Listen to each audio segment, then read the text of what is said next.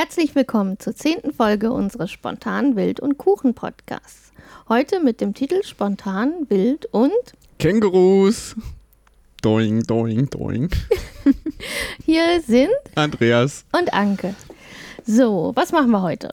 Über Kängurus erzählen, oder? Unter anderem. Und das machen wir, weil wir in Australien angekommen sind. Genau. Genau. Ähm, wir haben jetzt schon die erste Station hinter uns. Wir waren, sind in Melbourne angekommen und jetzt sind wir in Adelaide. Aber das erzählen wir nachher genau im Detail, was passiert ist. Ja. Und was machen wir mit Datenbanken? Ja, wir schließen das jetzt mal mit den ER-Modellen so langsam ab. Wir haben noch, oder, oder ich habe dir noch zwei Beispiele mitgebracht. Für komplizierte Beziehungen? Ja, so kompliziert sind die jetzt auch nicht mehr. Äh, okay. Schwache Entitätstypen und reflexive Beziehungen. Klingt komplizierter, als es ist. Ja. Und dann machen wir es vielleicht, nur tippen wir es vielleicht nochmal in SQL ein, ähm, dass, oh. dass wir das dann der Vollständigkeit halber haben.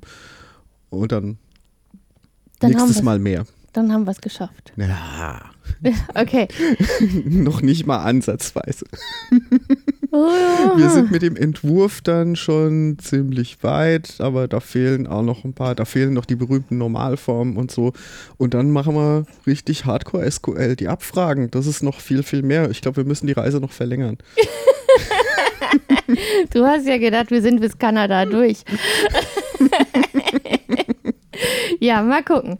Nachdem wir in Kanada waren, gehen wir ja noch nach Spanien. Wir können ja weitermachen. Ja, klar, natürlich. Ja. Äh, okay, aber jetzt erstmal zum spannenden Teil. Also, wir sind von Auckland nach Melbourne geflogen. Das hat auch soweit ganz gut geklappt, oder? Was sagst du, Andreas? Ja, war ganz angenehm, genau. Ja. Ähm, das einzig äh, etwas Irritierende war, als wir dann in Melbourne angekommen sind, so Einreise und so war alles total unkompliziert. Ähm, hat, hat, nicht bei dir wieder der Pass nicht funktioniert? Nee, in, das war bei der Ausreise in Neuseeland, in, ne? In Neuseeland, also hat der Chip im Pass nicht funktioniert, nicht so richtig. Ähm, also man kann ja inzwischen automatisch quasi an vielen Stellen äh, aus- und einreisen, an diesen verschiedenen Automaten, wo man seinen Pass drauflegt. Und in Neuseeland hat es bei mir bei der Ein- und bei der Ausreise nicht geklappt. Das Ding hat immer Alarm geschlagen und dann kam so ein Grenzmensch. Zollbeamter? Nee, Zollbeamte sind das nicht, ne? Bundespolizei wäre das bei uns? Ach, was weiß ich. Ja. Ähm, und hat sich den angeguckt. Ich glaube, bei der Ausreise hat der Mann mich noch gefragt, wann ich geboren bin. Hä? Ja, was weiß ich. ähm, ja. Er hatte das Bedürfnis, da irgendwas zu überprüfen, war aber sonst war trotzdem eine Sache von zehn Sekunden. Ja, ja ich, bei, bei mir hat es auch gedauert. Ich war zu blöd, in die Kamera zu gucken an dieser automatischen Schranke. Ja. ja. Und in Australien ging das nicht automatisch. Nee, stimmt, da sind wir an. Äh, echten Menschen vorbeigekommen. Ja. ja, aber die waren ja auch ziemlich unkompliziert. Ja, war ganz entspannt. Ja. ja. Genau, und dann haben wir den Flughafenbus genommen, der uns bis nach Melbourne Innenstadt gebracht hat. Das ging auch total reibungslos. Und dann gibt es eigentlich einen kostenlosen Shuttlebus zu fast allen Hotels in Melbourne. Also man muss das kurz erklären. Der Flughafenbus in Melbourne, der fährt zu einem zentralen Bahnhof, zur Southern Cross Station und die Feinverteilung geht dann von da nochmal mit kleineren Bussen, normalerweise, aber nur bis 5.30 Uhr, ja. 19.30 Uhr, keine Ahnung. Also wir waren jedenfalls 10 Minuten zu spät. Ja, ja, ja. Also die haben ja auch relativ klar die 9-to-5-Regelung in Australien. Das ist nicht so anders. Und auch die Flughafenbusse, also die in der Stadt fahren dann nicht mehr, weil ja kein Flieger nach 5 Uhr ankommt. Ja. Ähm, war ein bisschen blöd, haben wir uns nicht darauf vorbereitet und dann dachten wir, ja gut, dann nehmen wir halt ein Taxi. Scheiß drauf.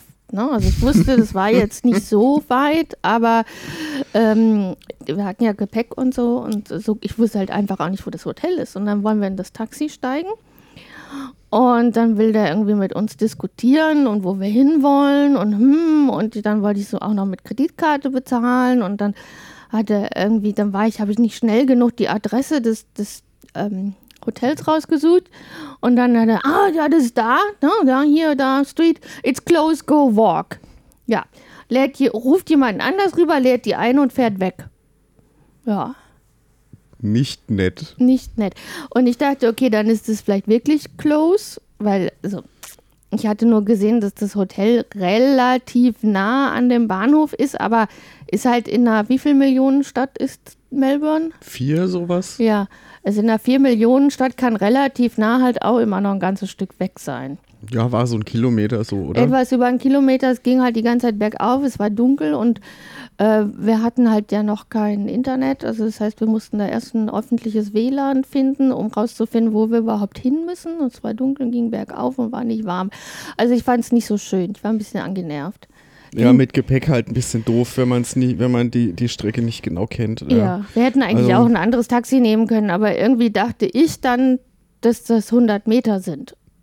Die waren es aber. Naja, gut, war aber auszuhalten. Also hätte jetzt schlimmer kommen können. Es hat nicht geregnet. Ja, hat sich dann aber auch gezeigt, die Australier sind insgesamt ein bisschen direkter, offener, unverblümter. Wobei der Taxifahrer war ein Inder. Ja, das, das war. ja. Das, Aber- das war ein Depp, war das. ja, genau. Also so war dann die Ankunft. Äh, El- Melbourne hat uns sehr gut gefallen, oder? Was Ach, total, super. Ja.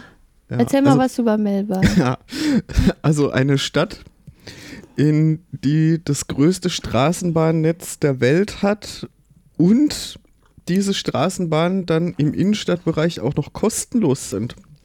Die muss einem doch sympathisch sein, oder nicht? Es war sehr praktisch. Ja. Was auch praktisch war, war, dass die Straßen alle parallel und rechtwinklig waren. Ja, da- das ist gut für dich. Es war total einfach, sich zurechtzufinden. Weil Du verläufst dich ja in Frankfurt immer schon, wenn die Straßen nicht rechtwinklig sind. Ja, das ist ja auch, also mal Frankfurt ist furchtbar. Also da müssen wir jetzt nicht drüber reden. Und wenn du mit dem Auto fährst, ist es noch viel schlimmer, weil du kannst ja nicht geradeaus fahren. Du wirst ja gezwungen, ständig irgendwo abzubiegen und bist am Ende im Stau an der anderen Ende der Stadt, als da, wo du hin wolltest. Also ja, gut. Apropos abbiegen, das fand ich in Melbourne auch sehr lustig, weil in der Mitte die Straßenbahn fährt und ähm, äh, wenn du rechts abbiegen willst, also ist Linksverkehr, ja, rechts abbiegen ist halt das, Links das abbiegen uns. Aufwendige, genau. Äh, wenn du rechts abbiegen willst und in der Mitte fährt die Straßenbahn, dann fährst du auf die ganz linke Spur, fährst dann vor, so in die Mitte von der Kreuzung. Da ist dann auf der Kreuzung nochmal so, ein- noch mal so eine Linie aufgemalt. Und dann wartest du an der Stelle, bis der geradeausverkehr durch ist und biegst dann von dort rechts ab. Ich glaube, das versteht kein Mensch, der das nicht gesehen hat. Soll Also in Wikipedia nachgucken unter Hook Turn. ja, man muss, also um nach rechts abzubiegen, muss man ganz nach links. Genau. Kopf explodiert, kann man sich nicht vorstellen, ist so. äh, Finde ich lustig. ja, genau. Und was haben wir dann in Melbourne gemacht? Ähm, wir waren im Museum. Mhm. Wir waren noch in einem Museum. Genau, das war spannend, oder? Ja, also das eine war das Immigration Museum und das andere, wie heißt das, einfach nur Melbourne Museum? Oder? Ich glaube, das Museum von Ja. Melbourne. Also die ja. sind ja sowieso zusammengefasst zu so einer Organisation Museum Victoria vom äh, Bundesstaat Victoria aus. Und ähm, ja, die haben schöne Sachen. War jetzt auch nicht sehr teuer, ne? Weiß gar nicht mehr. Mm, Nee, also es war nicht so. Also in Neuseeland sind diese Museen meistens kostenlos. Hier haben die, was waren das, 15 Dollar Eintritt. Ähm, Hm. Das sind 9 Euro oder sowas um den Ja, Dreh. ja. Ähm, und äh, das für das Museum von Melbourne hat sich das wirklich gelohnt. Das ist ein Riesending. Also da kann man, glaube ich, zehn Stunden drin verbringen und hat immer noch nicht alles gesehen. Wir haben eine Ausstellung über den Darm gesehen. Ja, die wolltest du unbedingt hin. Das war total spannend. Also ich fand das wahnsinnig spannend und richtig gut gemacht, über wie die Verdauung im Darm funktioniert, wie die Mikroorganismen da sind, was man, man hat halt in den letzten fünf Jahren so tierisch viel darüber rausgefunden und das hatten sie aufbereitet. Das war echt gut. Und das war tatsächlich anders als bei solchen Ausstellungen, waren da wirklich auch neuere wissenschaftliche Erkenntnisse drin verarbeitet. Ne? Ja, genau. Das waren Sachen, also als ich studiert habe, war das noch nicht klar. Also als ich Biologie studiert habe. Und das sind Mhm. Sachen, die sind erst so in den letzten fünf, sechs Jahren klar geworden und die hatten sie aufbereitet für ähm, Laien. Und Mhm. das fand ich echt spannend. Also zum Beispiel auch welchen Einfluss die Mikroorganismen auf das Gehirn haben. Wobei man Hm. weiß es noch nicht genau, aber man weiß, dass sie mehr Einfluss haben, als man das vor 20 Jahren noch dachte. Und da hatte man schon irgendwie gedacht, es hat Einfluss. Also, ja, ist egal. Ist sehr kompliziert. Und es hat sich auch gelohnt, diese Erklärungsschildchen wirklich bis zum Ende zu lesen, weil da war dann meistens noch irgend so ein, so ein Gag irgendwie dabei, der dann auch aber irgendwie, äh, ich finde ja, sowas trägt dann dazu bei, dass man sich die Dinge auch besser merken kann. Ne? Ich weiß nur noch, dass der eine wach geworden ist und äh, dann äh, erfahren hat, dass Trump Präsident ist. Aber was? das war irgendeine Operation, ne? Das war. Ähm, also es ging um jemanden, der schwer krank, schwer verletzt irgendwie im Koma war und man dort eine neue Therapie irgendwie ausprobiert hat mit äh, Mikroorganismen, die aus Abwasser extrahiert wurden oder irgendwie was ganz Absurdes so. Und ähm, dann stand da irgendwie, ja, he was shocked that he was saved by the sewer and that Trump was now president. Ja. ja. Ja, also das waren sehr spannende Sachen und ich glaube, da wird es auch in Zukunft wirklich spannende Dinge geben, wie zum Beispiel Stuhltransplantation. Das, äh, ja, das fand ich immer noch merkwürdig. Es ist sehr merkwürdig, aber ähm, wir kennen das ja schon so ein bisschen. Also man nimmt Mhm. dann Bakterien aus dem Darm oder Mikroorganismen aus dem Darm von einer Person. Woher kennen wir das jetzt? Weil wir das kennen von unseren Nagetieren. Die machen so. das ja instinktiv. Die essen die Kacke von dem anderen. ja, das ist schon richtig. Ja, die machen das. Nagetiere machen das. Ja, Ja, das stimmt. ja ich würde jetzt deine nicht essen wollen. Ah, jetzt wird's eklig. Komm, das lassen wir weg. Aber da gibt es in Zukunft Verfahren, wo man das in Tabletten nutzen kann. Das ist alles, Und warum sollte man das jetzt genau wollen? Das ist total abgefahren, weil da kriegst du das Immunsystem mit von der anderen Person und jetzt komm, hallo, ich bin seit vier Wochen erkältet, ich will dein Immunsystem haben. ähm, also du kannst, ähm, kriegst dann, also zum Beispiel das Immunsystem wird, ist im Darm zu Großteilen, es wird dann ein ganzes Stück besser, man kann darüber Allergien ähm, bekämpfen, man kann verschiedene Darmkrankheiten, Hautkrankheiten bekämpfen. Also da kann man sehr, sehr viel machen. Hm. Und ähm, das ist dann wirklich relativ natürlich. Ja. Ja, gibt es aber noch keine Langzeitstudien und ist alles noch sehr experimentell und so. Aber grundsätzlich funktioniert es besser als erwartet. Das wäre ja vielleicht was für einen Wissenschaftspodcast. Ja, also sehr, sehr spannend. Ähm, trotzdem nicht fürs Zuhause nachmachen geeignet. ja, genau. Ansonsten haben wir versucht, ein bisschen was über die äh, Aboriginal-Menschen, also die Menschen, die vor den europäischen Einwanderern in Australien waren, zu erfahren. Das fand ich relativ schwierig und deprimierend, oder? Was sagst du? Ja, also im Museum haben wir ein bisschen was erfahren auch. Die haben das so ein bisschen aufbereitet für, ähm, also als Geschichten sozusagen. Also es wurden dort Menschen vorgestellt, die ihre Geschichten erzählt haben. Mhm. Und das war teilweise einfach interessant und teilweise aber auch deprimierend, wie du so gesagt hast. Äh, total heftig. Also ich hätte nicht, also ich wusste, dass das hier nicht so schön glatt und smooth gelaufen ist wie in Neuseeland.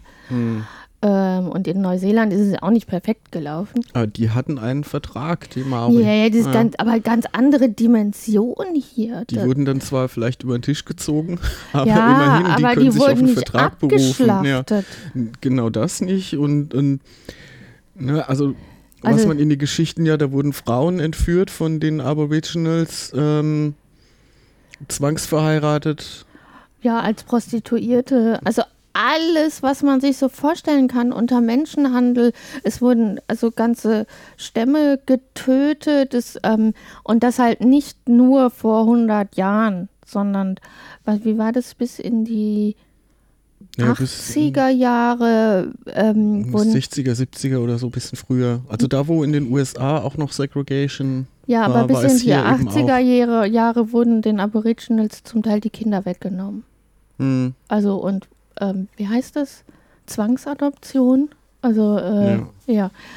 Ähm, und also ganz, ganz, ganz, ganz furchtbar. Also das hat uns so ein bisschen geschockt und auch als wir dann äh, im Immigration Museum waren, hat sich das dann auch nochmal bestätigt, dass ähm, Australien, also es ist ein bisschen widersprüchlich, weil Melbourne war super international, super gemischt Mhm. von allen Ethnien, Menschen, wie man sich irgendwie so vorstellen kann.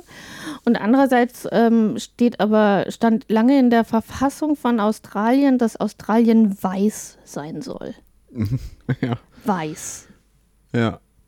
Was ja völlig absurd ist, weil Australien war nie weiß.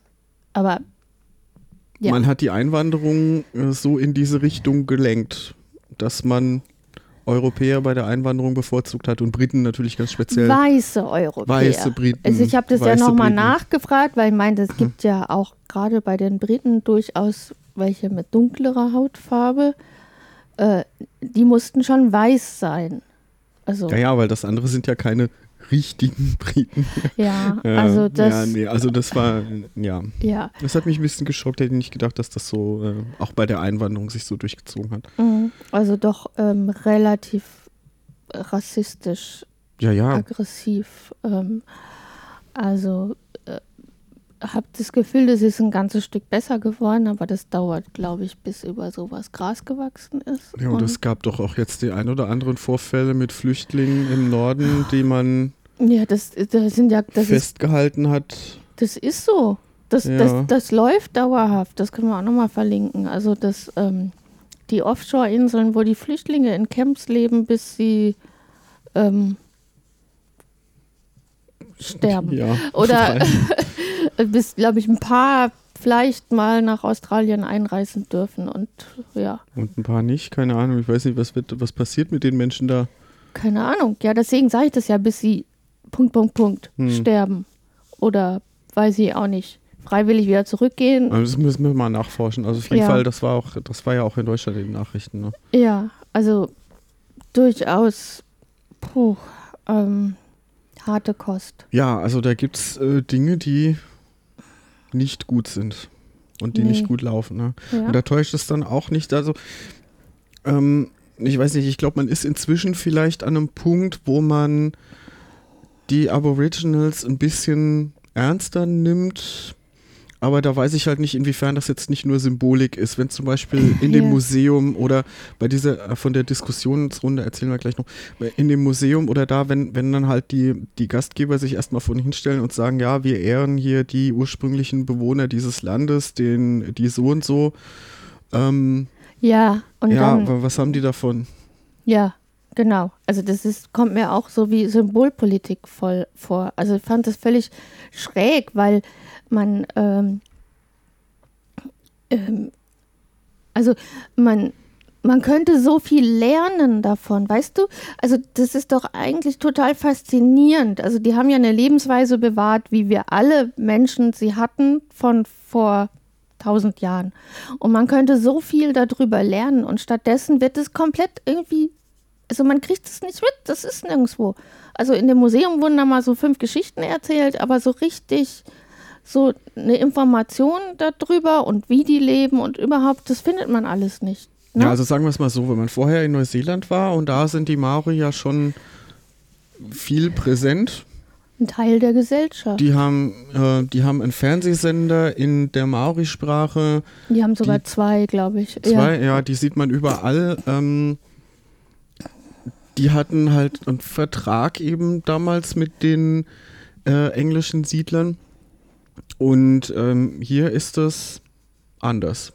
Ja. Da ist das. Äh, ist auch wesentlich komplizierter. und, also, und auch die, die Sichtbarkeit jetzt hier in der, in der Öffentlichkeit fand ich jetzt eigentlich nicht so gegeben. nee, überhaupt Jetzt nicht. abseits vielleicht von ähm, dieser Kunstgalerie, wo wir jetzt gestern, aber das erzählen wir nachher. Ja. Aber vielleicht sollten wir mal nicht nur austeilen hier und, und hier das, die negativen Sachen, also Ja, weil Melbourne ist ja auch eine tolle Stadt. und wir müssen jetzt dazu sagen, Deutschland ist nicht besser. Ja. Ne? Also da müssen wir jetzt komm. überhaupt nichts drüber reden. Also wir in der Statistik, wer die meisten anderen Menschen abgeschlachtet hat, sind wir immer noch vorne. Also, hallo. Ja. Ähm, Ja, äh, trotzdem äh, ist es halt irgendwie schade und es ist immer noch schwierig, da was zusammen zu, also Informationen mhm. zu bekommen. Ähm, ja, Melbourne sonst war extrem gemischt. Ne? Also sehr, sehr große, doch irgendwie dann doch wieder relativ ruhige Stadt, obwohl es voll von Hochhäusern war. Mhm. Unter anderem, glaube ich, wegen der Straßenbahnen. Du meinst, dass deswegen weniger Autoverkehr ist in ja. der Innenstadt vielleicht? Ja. Oder? Kann schon sein. Also war jetzt, ich habe jetzt ja. keinen Stau oder sowas großartig gesehen. Ja gut, wir sind ja jetzt auch nicht unbedingt zur Rush Hour da rumgelaufen, ja. aber das stimmt schon. Ja. Das entlastet halt eine Stadt einfach ungemein, wenn es da öffentlichen Verkehr gibt, der gut funktioniert und im Innenstadtbereich auch noch kostenlos ist. Ja, und es war halt alle fünf Meter ist da irgendwo eine Straßenbahnhaltestelle, kannst einfach ja. einsteigen, zwei Kilometer fahren, steigst wieder aus, alles gut. Ja. Also, ne, das. Und die fahren ja eigentlich, also mal ist einer ausgefallen, aber eigentlich fahren die ja alle paar Minuten fährt da einer. Also mhm. das ist echt praktisch. Ja. Ja, da könnte ich mich dran gewöhnen. Ja. Ja, und auch sonst ähm, von, vom Angebot her, was es da kulturell gab. Wir waren zum Beispiel bei einer Podiumsdiskussion, das, das war ganz lustig, die hattest du aufgetan. Das war äh, so eine kostenlose Veranstaltung.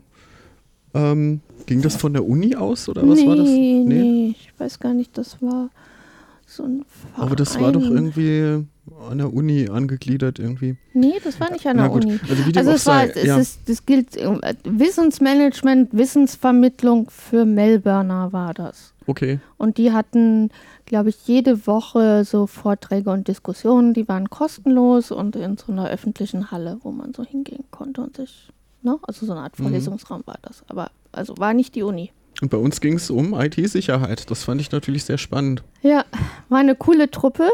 Ja. Na? Also es waren äh, vier Menschen auf dem Podium, ähm, eine Frau, die das Ganze geleitet hat und die selber auch ähm, aus dem IT-Bereich kommt. Ähm, ich muss sagen, ich habe mir den Namen leider nicht gemerkt. Dann ähm, zwei äh, Männer, die auch aus dem Bereich sind, aus dem Bereich IT-Sicherheit, Cybersecurity und die tollste Person auf dem Podium war ja Tamara Baker. Da habe ich mir den Namen gemerkt. Ich auch. 14 Jahre alt und hat die anderen in die Tasche gesteckt. Total. Also eine 14-jährige App-Programmiererin. War sie nicht schon 16? Ich weiß, nee, 14. 14 ne? haben ja, die gesagt, oder? Ich weiß ja. nicht, ich habe nicht nachgeguckt. Also auf jeden Fall noch in der Schule und äh, ja, und die hat, also war trotzdem halt schon App-Programmiererin, die hat einen Vortrag darüber gehalten, wie die Zukunft sich verändert und was man bei IT-Sicherheit beachten muss und das war so gut.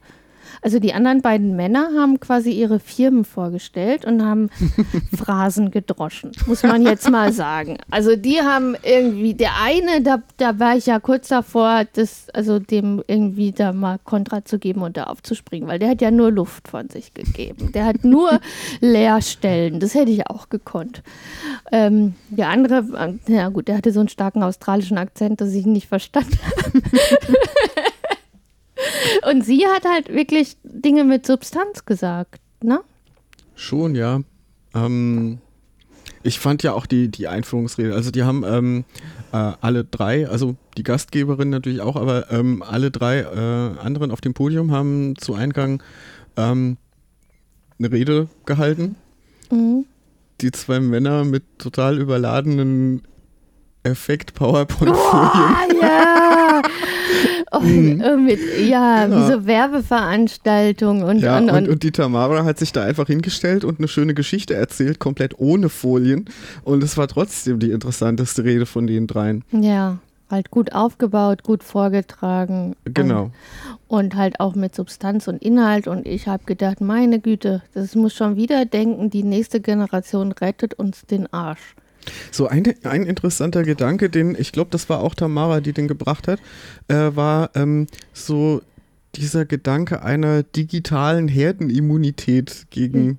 Cyber, äh, Cyber, dieses Wort, ja, gegen so IT-Angriffe.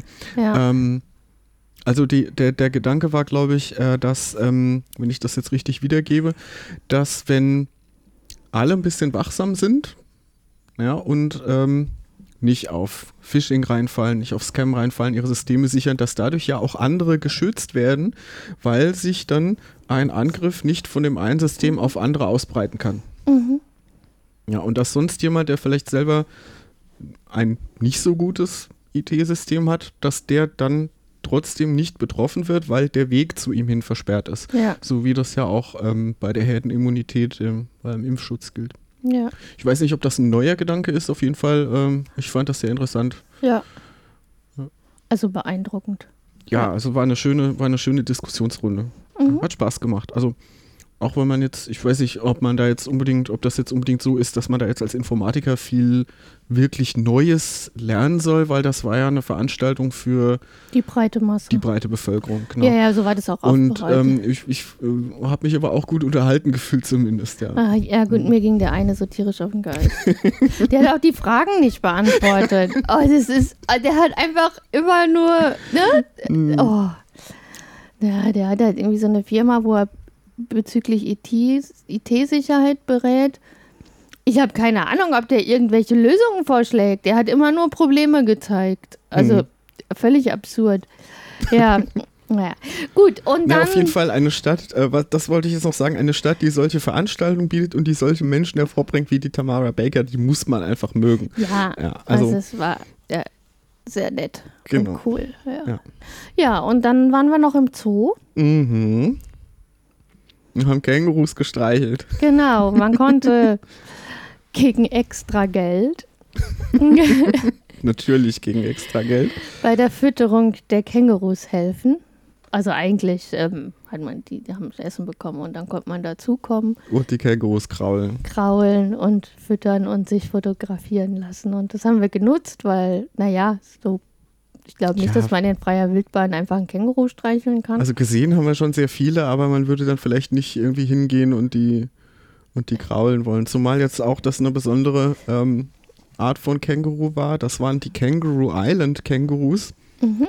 die Ja. normalerweise auf ja, Kangaroo Island heimisch sind. Eine Insel eine südlich Insel. von Adelaide, wo wir gerade sind. Ja. Genau. Und äh, die hatten dort nie Fressfeinde gehabt und sind deswegen einfach sehr viel entspannter.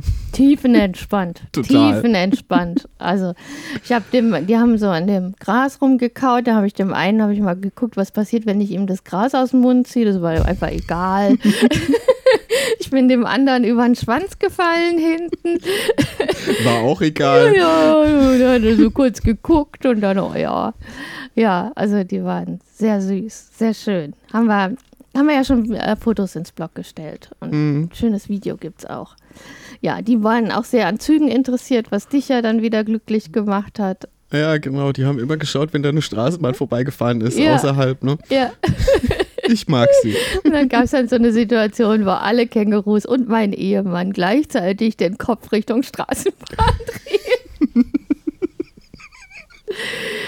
ja, das war Melbourne, unter anderem. Genau. Ach, da hätten wir eigentlich noch länger bleiben müssen, weil, na, ich habe ja dann auch wieder, klar, äh, das ein oder andere Mal im Schreibtisch im Hotelzimmer zugebracht, während du wieder laufen gegangen bist und sonst irgendwie Dinge gemacht hast.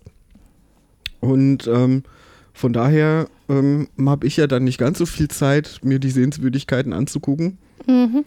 Und ähm, Ja, von daher hätte man da schon noch länger bleiben können. Ich habe ja vorher gedacht, ah, hier Stadt und so, du sagst zehn Tage. Ähm, aber ne, hätte man locker noch länger bleiben können. ja, ja, war nett. Also wir waren Mhm. auch, ähm, was vielleicht auch ganz interessant ist, wir waren im Korea-Viertel oder so am Rand vom Korea-Viertel, also wo sehr viele Koreaner leben, was auch ziemlich geil war. Ne? Total. Also wir haben, ähm, wir lieben koreanisches Barbecue. Also so als Hinweis, sollte das mal irgendwo in Deutschland kommen, geht auf jeden Fall hin. Es, äh, man hat so einen Grill im Tisch und es wird am Tisch gegrillt. Und das Geilste, was es dann gibt, das ist aber eher so Korean Street Food, ist ähm, gegrilltes Fleisch mit Käse. Haben wir, haben wir ja in Tokio schon gemacht. Das es schmeckt so. Ja, wahrscheinlich war das, also das war deswegen für uns halt ähm, auch deswegen so toll, weil wir das aus Tokio halt kannten, wo wir da auch im koreanischen Viertel Ja, ähm, das äh, gegessen haben. Ja. Und dann haben wir das hier äh, in Melbourne dann wiedergefunden. Ja, und haben wir gleich mehrfach gemacht, weil also Ja. das auch die bestbewertetsten Restaurants im Umkreis unseres Hotels waren. Ja, aber das war halt auch direkt neben dem Hotel. Also das Zum hat Teil. so neben dem Hotel hat halt das asiatische Viertel irgendwie angefangen. Mhm. Und da waren auch dann fast nur Asiaten auf der Straße, ne? Ja, ja, auch in diesen koreanischen Restaurants waren wir die einzigen europäisch aussehenden. Ja, fast, ne? Ja, in dem einen waren da noch Schwarze, glaube ich. Also Mhm. Afrikanisch aussehende, dunkelhäutigere. Aber nee, also das, wir waren da irgendwie so ein bisschen auffällig. Aber egal. ähm, war super lecker. Also wenn ihr mal die Chance habt, ähm, Koreanischer Grill, Ja. empfehlenswert. Ja, genau. Dann haben wir, also mussten wir abreisen, weil du einen Zug nehmen wolltest und der fährt nur alle drei Tage oder so. Ähm, ja, zweimal die Woche, ja. Äh, und sind dann mit dem Overland von Melbourne nach Adelaide gefahren. Genau. Das, wie lange hat die Zugfahrt gedauert? Zwölf Stunden oder so? Äh, nicht ganz, warte, 8 Uhr morgens los, 17 Uhr irgendwas an. Und also eine halbe Stunde Zeitunterschied zwischen Adelaide und Melbourne. Ja, wir sind hier in der komischsten Zeitzone, zentralaustralische Zeitzone, die eine halbe Stunde Verschiebung hat gegenüber Melbourne. Völlig absurd, oder? Also, es könnte, also warum macht man sich das so kompliziert? Was soll das? Also wenn man schon eine andere Zeitzone haben will, dann macht man es halt über eine Stunde, aber eine halbe Stunde und dann ist es gar nicht so weit. Also wer ist auf so einem, also ist, ah. ja, also es ist ja halt, ähm, ist ein sehr föderales Land. Ähm, Ja, die Bundesstaaten machen das. ja, genau. Und, äh, Also, Melbourne ist Victoria und Adelaide ist Südaustralien. Genau, und es gibt also immer andere Gesetze, andere Regeln, alles mögliche andere. Und früher sind die Züge auch nicht von einem Staat in den anderen gefahren. Ähm, tun Das, sie immer das noch ist nicht. immer noch wenig. Ja. ja. Aber der Overland fährt halt äh, zwei, dreimal die Woche. Und ähm, da wir ja dann hier mit einem anderen äh, Zug dann bis in den Norden fahren, mussten wir ja natürlich vorher ankommen. Und entweder hätten, wären wir die Nacht vorher angekommen oder vier Nächte vorher. Wir haben uns für die zweite Version jetzt entschieden, ja. Mhm. Aber ich glaube, von denen, die da im Overland drin waren, sind dann doch einige direkt am nächsten Tag dann weitergefahren, ne? Ja, Ja. Ja, aber ich wollte Adelaide noch sehen und ähm, das lohnt sich auch. Also die Stadt, du hast nicht so viel gesehen. Du sitzt halt die meiste Zeit hier und arbeitest. Hm. Und ich bin halt ähm, außen rum. Also das Coole ist, die, ähm, die ähm, Innenstadt ist von einem riesigen Grüngürtel umschlossen. Also dieser Grüngürtel ist über einen Kilometer breit Hm. und geht einmal ganz rum. Und ähm, ist halt, das Wetter ist jetzt gerade nicht so toll. Also ich glaube, im Sommer ist das echt schön. Und ähm, der ist voll von Vögeln. Und zwar von Papageien. Also da stelle ich auch noch mal ein paar Fotos ein. Also riesige Papageienschwärme äh, der Kolonien sind hier und verschiedenste Arten. Es gibt ja auch eine Reihe von Vögeln, die gibt es nur hier. Oder die sind eigentlich aus dem Aus vom Aussterben bedroht. Und Mhm. hier sind sie aber zu Tausenden. Also man sieht da nicht einen Papagei, sondern auch mal tausend auf einen Blick. also ich würde auch behaupten, dass es wirklich mehr Papageien gibt in dieser Stadt als Menschen. Obwohl Adelaide auch 1, irgendwas Millionen Menschen, ein, also Einwohner hat. Ja, so rum. Ja, also es ist also ein riesiger Grüngürtel, das ist wunderschön. Das einzig Bescheuerte ist, dass aus der Stadt, äh, natürlich aus der Altstadt, äh, Innenstadt immer so ähm, Straßen rausgehen. Und keine Ahnung, kein Mensch hat dran gedacht, dass man vielleicht um den Grüngürtel einmal so ganz rumgehen will. Also auf jeden Fall muss man dann immer einen halben Kilometer zu einer Ampel laufen, weil das sind ja Ausfahrtsstraßen, die also, ne, oder todesmutig sein. ja, aber die sind schon, also, ne, wesentlich befahrener als fast alle Straßen von Neuseeland. ja, gut. Ja, also, ähm, das ist, also zum einen, das ist sehr, sehr schön und die Innenstadt ist ähm, sehr fahrradfreundlich, Es sind also total breite Fahrradwege hier überall. Ähm, heute habe ich mir so ein, ähm, hier gibt es auch diese E-Scooter, Mhm. die man ausleihen kann und die habe ich mir ausgeliehen. Das ist natürlich also es ist total praktisch hier, weil das ist alles geradeaus, das ist total flach und du hast diesen Fahrradstreifen, wo ich nicht verstanden habe, ob ich da drauf fahren darf oder nicht, weil das irgendwie die Anleitung habe ich nicht verstanden, aber war mir egal. Ich bin auf diesem Fahrradstreifen gefahren Und, und du hast halt diesen total breiten Streifen für dich. Also der ist ein echt breiter Fahrradweg, der zum Teil noch ähm, zur Straße abgeriegelt ist durch Bäume oder sonst irgendetwas. Und es ist flach und geradeaus. Also man kann, es ist sehr bequem zum Vorwärtskommen. Hm. Ja. Ja, komisch, ne? Hier funktioniert das mit diesen Dingern. In Deutschland wird dann erstmal ewig diskutiert, oh, darf der denn auf dem Fahrradweg und auf dem Bürgersteig? Naja, das haben sie hier ja wohl dann, auch. Der Fahrrad ist ja schneller als der und, das so. haben sie hier ja wohl auch und in einigen Stellen haben sie es auch wieder verboten. Also sie haben ja einfach früher angefangen, darüber zu reden, aber tatsächlich gab es diese Diskussionen hier auch. Na, okay. Ja, und in der, äh, es gibt hier zwei Straßen, wo man das nicht darf und ähm, jetzt haben sie bei dem einen Scooter das so eingeführt, dass der dann ausgeht, wenn man in diesen Bereich kommt, sofern man die Ortung am Handy anhat. Also Also schaltet man vorher die Ortung am Handy aus. Ich weiß es nicht genau, aber du musst Strafe bezahlen, wenn du ihn dann innerhalb dieses Bereiches abstellst und so. Also das, da, da ist schon viel Diskussion gewesen vorher Mhm. und, und Action und so. Man muss einen Helm tragen und ähm, wie gesagt, man darf nur unter bestimmten Bedingungen auch auf dem Radweg fahren. Man soll eigentlich auf dem Gehweg fahren. Also das ist alles schon hier einfach vorher passiert, aber Mhm. das äh, war hier auch. Aber das ist doch mal eine gute technische Lösung, dass man einfach sagt, okay, wenn du da reinfährst, in die Fußgängerzone wahrscheinlich oder wo das war, ne? Ja. Dann darfst du da halt mit diesem Leitteil einfach nicht rein und gut ist. Ja. Ja, und da geht der Akku aus. ja. Das Ding bleibt stehen. Ja, ist Hast aber. du gemacht vorhin oder was? Nee, ich hab's vorher abgestellt. Okay. Aber ich habe in den Bewertungen haben sich Leute tierisch darüber beschwert. Bis. Ja, weil man das manchmal die Ortung im Handy nicht genau funktioniert und dann fährst du an dem Bereich vorbei und plötzlich geht der Akku aus. Ach so, die waren gar nicht in dem Bereich drin, sondern. Ja, Ja, gut. Ja, komm. Besseres Handy kaufen. naja. Gut, also hier sind wir jetzt und morgen. Ach ja, Adelaide ist übrigens auch lustig, weil ich bin ja so ein, ein Freund des öffentlichen Nahverkehrs. Also hier gibt es auch eine Straßenbahn, ähm, gibt aber nur ein oder zwei Linien. Und die ist, glaube ich, auch hier im Innenstadtbereich kostenlos, bin ich aber nicht mitgefahren. Und es gibt ähm, etwas, das bezeichnen die hier tatsächlich als O-Bahn. Wortwörtlich, also es ist nicht übersetzt, sondern Ja. das heißt so. O-Bahn. Also das deutsche Wort B-A-H-N. Genau. Und ähm, das ist ein Spurbus. Also ein Bus, der halt äh, an der Seite noch so ein Führungsrad hat und dann, äh, wenn er auf ne, eben auf der speziellen O-Bahn halt fährt, äh, dann von der seitlichen Führungsschiene geführt wird.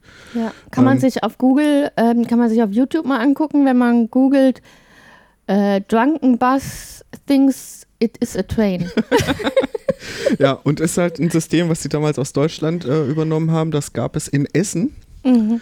Und gibt es, glaube ich, auch noch in Essen, oder? Gibt es da nicht noch eine Spurbustrasse irgendwo? Woher fragst du mich das? Weiß ich nicht. Weil dein Vater aus Essen kommt? Ja, und deswegen kenne ich alle öffentlichen Weil du in Bochum geboren bist? wo ich nie gelebt habe. Ach. naja, jedenfalls, ähm, genau, hat man hier eingeführt und ist halt eine zwölf Kilometer lange Trasse und wohl äh, recht erfolgreich. Hm. Ähm, bin ich aber auch nicht mitgefahren. Ich habe mir nur zufällig, weil das hier auch nicht weit ist von hier, ähm, habe ich mir das angeschaut. Da ist dann auch, ähm, da ist an einer Stelle äh, 2017, glaube ich, erst eröffnet, äh, eine Erweiterung davon in Betrieb gegangen. So ein Tunnel, der dann bis direkt auf die Innenstadtstraße reinführt. Ähm, da habe ich mir mal die Einfahrt da angeschaut. Ja. Genau. Ja, ist halt auch ein System, was man nicht so häufig hat. Ja, Und was hier aber wohl recht erfolgreich ist, weil Vorteil ist halt, so eine Trasse ist dann halt, brauchst du nicht so viel Beton wie für eine komplette Straße, weil du brauchst ja im Prinzip nur die zwei Balken, wo die Reifen halt drauf sind und, ne, und diese Führungsschiene an der Seite. Und das ist halt einfach, ja, weniger Flächenversiegelung als mit einer richtigen Straße. mhm. Und ähm, ja, so aufwendig ist dieser Führungs Führungsmechanismus, glaube ich, nicht. Und ähm, ist halt auch billiger als eine Straßenbahn wieder zu bauen. Also ja, man kann natürlich auch sagen, ja, warum baut man dann nicht gleich eine Bahn oder, ne, aber gut, da kann man immer diskutieren, ob Ja. das jetzt unbedingt das Beste ist oder nicht. Aber hat sich wohl hier auch ähm, sehr bewährt und wird genutzt, stark genutzt. na gut. Hm. Ja, musste ich jetzt mal erzählen, weil das finde ich eine eine kleine Kuriosität Ja. am Rande. Okay. Ja. Ansonsten waren wir hier in einem Aboriginal Kulturzentrum, Ja, das war eigentlich eher eine Galerie. Kunstgalerie, Genau. genau, wo es äh, Kunst von, wie, wie sagt man das korrekt? Ab, also Aborigines sagt man ja nicht mehr. Also ich glaube, hier sagt man nicht mehr Aborigines, sondern Aboriginals. Ja, aber das kann ich nicht übersetzen. Naja, das kommt aus dem Lateinischen vom Ursprung. Ja, von den Ureinwohnern. Ja. Ja, gab. Ich weiß nicht, wie der korrekte deutsche Nachfahren der Ausdruck ist. Ureinwohner, Ja, würde genau. ich jetzt auch ja. eher sagen. Ähm, ja, und du hast ein Bild gekauft, ne? Hm, Ja, da bin ich ja mal gespannt, ob das klappt mit dem Versand. Die haben, mir, die haben mich jetzt nicht mehr kontaktiert. Aber gucken wir mal. Erzähl Bezahlt mal. ist es schon. Erzähl mal was über das Bild. Ja, ich habe ein Bild gekauft. ähm, das ist eigentlich ein traditionelles Motiv. Ähm, ich, ich muss das nochmal genauer nachgucken. Ich kann es jetzt nicht genau wiedergeben. Also das ist ein, äh, so ein traditionelles äh, Muster, was dann auch eine Bedeutung hat. Ähm, und für mich hat es eine doppelte Bedeutung, weil es sieht nämlich aus wie Nullen und Einsen. Und dann dachte ich so, oh, ja, das spricht mich jetzt an. Es ist zum einen ein traditionelles Motiv von einem Volk, was hier seit 50.000. 50.000 Jahren ja, hier lebt. Und äh, dann erinnert es mich gleichzeitig an meine Informatik. Mhm. Und da habe ich mich spontan dazu entschlossen, dieses Bild zu kaufen. Ja, Ja, und und jetzt hoffe ich, dass das, also wir lassen es uns dann schicken nach Deutschland, anstatt das jetzt hier selber zu transportieren. Und da hoffe ich jetzt mal, dass das klappt und dann nicht im Zoll hängen bleibt. Äh, ja, aber pff, ja, Gucken wir ich mal. glaube, das klappt schon. Ja, und morgen steigen wir in den Garn. In den Garn, genau. Das wird aufregend. mhm. Im nächsten Podcast gibt es dann äh, Tonaufnahmen aus dem Garn. Ne?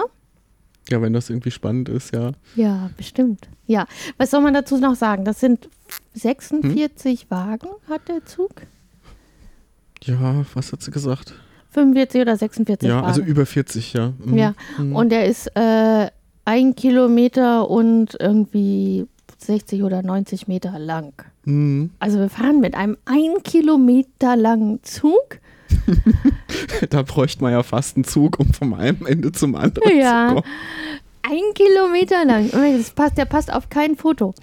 Und äh, Heute in umgekehrter Wagenreihe. Bitte gehen Sie zum anderen Ende. Fahren Sie nicht mit dem Taxi. It's close, go walk. ja, ja, also einsteigen muss man, äh, der steht an mehreren Gleisen. Ja, Ja. ich bin mal gespannt, wie das morgen aussieht. Also die Zugbegleiterin vom Overland, der kommt halt da an, wo der Garn abfährt. Und die hat halt gesagt, ja, der, der Garn hält dann an Gleis 1, 2 und 3 Ja, und wird dann später zusammengesetzt, bevor es aus die, auf die Strecke geht. ja. ja, Bin es ich mal sind sehr gespannt. äh, mehrere Aussichtswagen, mehrere ähm, Speisewagen, verschiedene Arten von Cafés, Speisewagen und Lounges und halt ganz, ganz viele Schlafwagen.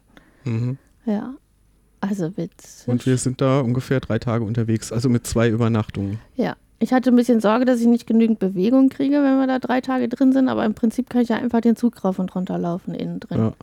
Also sofern die verbinden wird, da kann ich ja auch, kriege ich ja auch meine 10.000 Schritte zusammen, wenn ich da hin und her laufe. Dauert auch ein bisschen. Ja, oder ich laufe, äh, wenn wir mal stehen bleiben, einmal außen um den Zug rum. Hm. Ja, Also, da, aber das können wir ja dann erst, äh, also da berichten wir dann drüber, wenn wir es gesehen haben. Bis jetzt ist es ja nur so die Vorfreude, die uns Ja. hier antreibt. ja, ja, ja. Hm. Genau.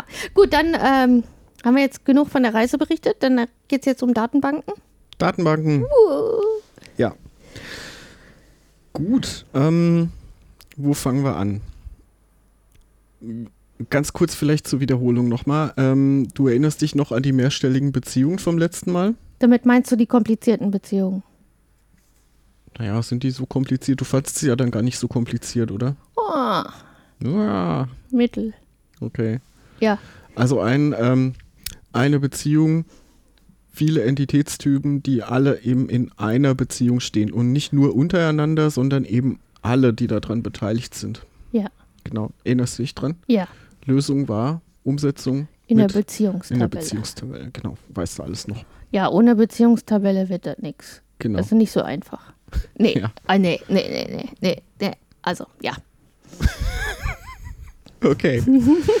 Dann habe ich jetzt heute noch was dabei aus dem Entity Relationship Modell, was du so, glaube ich, auch noch nicht gesehen hast. Okay. Ähm, beschreib einfach mal, was du hier siehst auf dem Bild. Also ich sehe Ah, warte, ich mache das mir hier so. Aha, Genau, jetzt sehe siehst du das auf hier oben auf, dem Fernseher. Fernseher. Also, ich habe ein Entity Relationship Modell Mhm. äh, mit zwei Entitätstypen. Einmal den Entitättyp Raum und einmal den Entitättyp Gebäude. Der Entitätstyp Raum hat ein Attribut und zwar die Bezeichnung wahrscheinlich.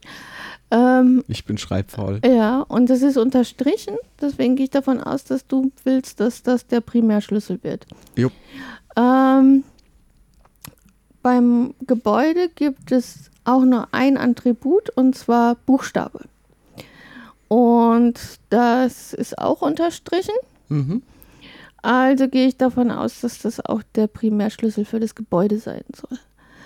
Ähm, die beiden Entitätstypen liegen in Beziehung miteinander und zwar, dass der Raum in einem Gebäude liegen soll. Und Ja. es können mehrere Räume, also N-Räume, in einem Gebäude liegen. Die können aber nicht in mehreren Gebäuden liegen. Genau, Mhm. Das ist also eine N zu 1 Beziehung. richtig. Mhm. So, jetzt sind hier, ähm, ich weiß nicht, ob dir das aufgefallen ist, hier der Raum.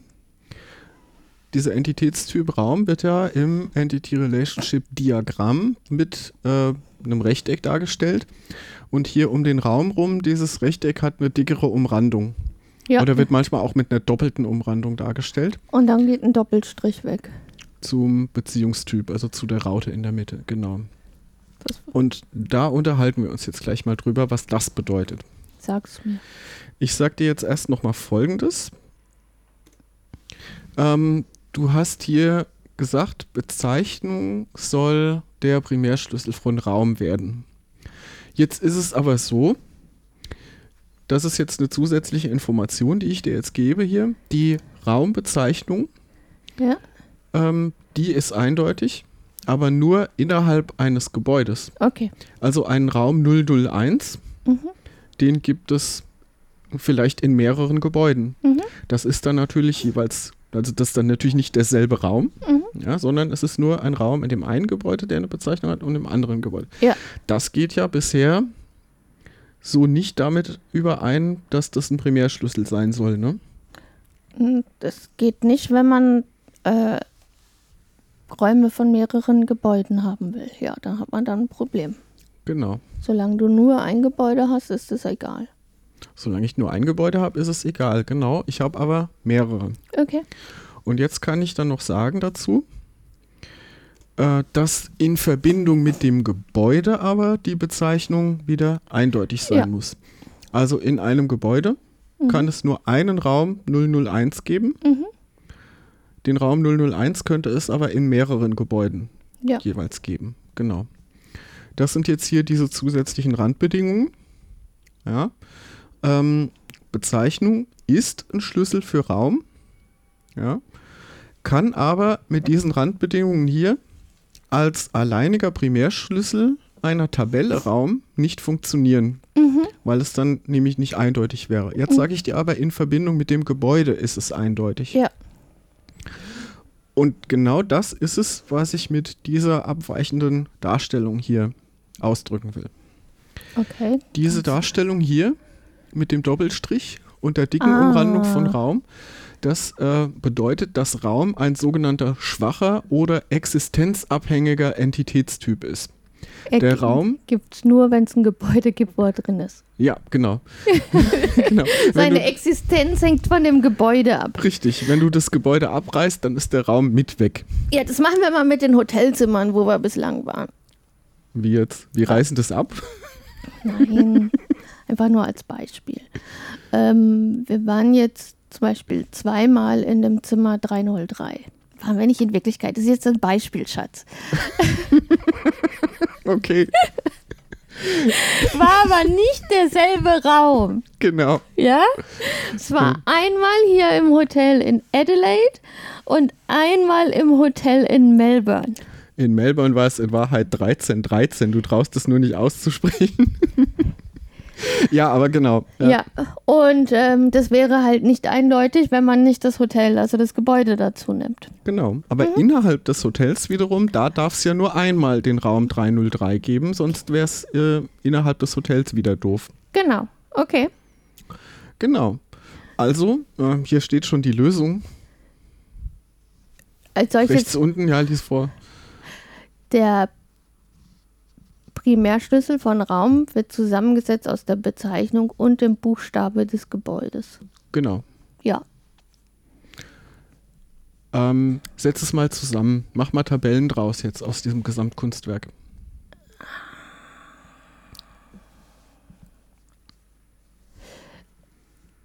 Gut, also ich muss jetzt gerade nachdenken, weil ich überlege gerade, ob man eine extra Tabelle für Gebäude braucht, weil man das Gebäude noch für andere Dinge braucht. Ähm, ähm, tut man, aber ähm, ob das jetzt hier wichtig ist, das ist aber egal. Das ist mein Kopf, äh, ja.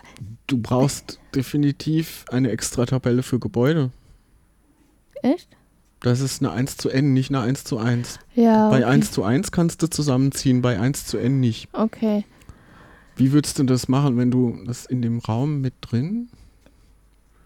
Ach so, ja, ja. Ja, das geht schon, Ja, aber das Gebäude könnte auch noch, äh, das ist keine gute Idee. Nein, das Nee. Gebäude könnte auch noch andere Attribute haben. genau, eben. Und du willst vielleicht auch festlegen, dass es eben nur einen fixen Satz von Gebäuden gibt, die mit diesen Buchstaben gekennzeichnet sind und andere Gebäude als die, die dort verzeichnet sind, gibt es nicht. Ja, genau. Also Genau. man, Also man das hat muss auf jeden Fall eine eigene Tabelle werden. Okay. Ja, gut. Und was war jetzt die Frage? Ja. Ähm, ja, du sollst das Gesamtkunstwerk mal in Tabellen umwandeln für mich Okay. und für die Hörer natürlich. Ähm, also ich habe eine Tabelle für Gebäude, äh, wo ich jetzt tatsächlich mehr Attribute aufnehmen würde als nur den Buchstaben. So wie zum Beispiel Gebäudename. Ja, lassen wir mal weg, der Einfachheit halber.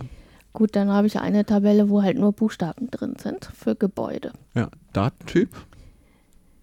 Äh, ja, der Buchstabe ist alphanumerisch. Mhm. Ähm, da da jetzt Singular steht bei Buchstabe, würde ich das auch auf ein Zeichen begrenzen. Mhm. Ähm, Und der Datentyp heißt dann. habe ich vergessen, Nee. Vaka wäre es, wenn es variable Länge wäre. K.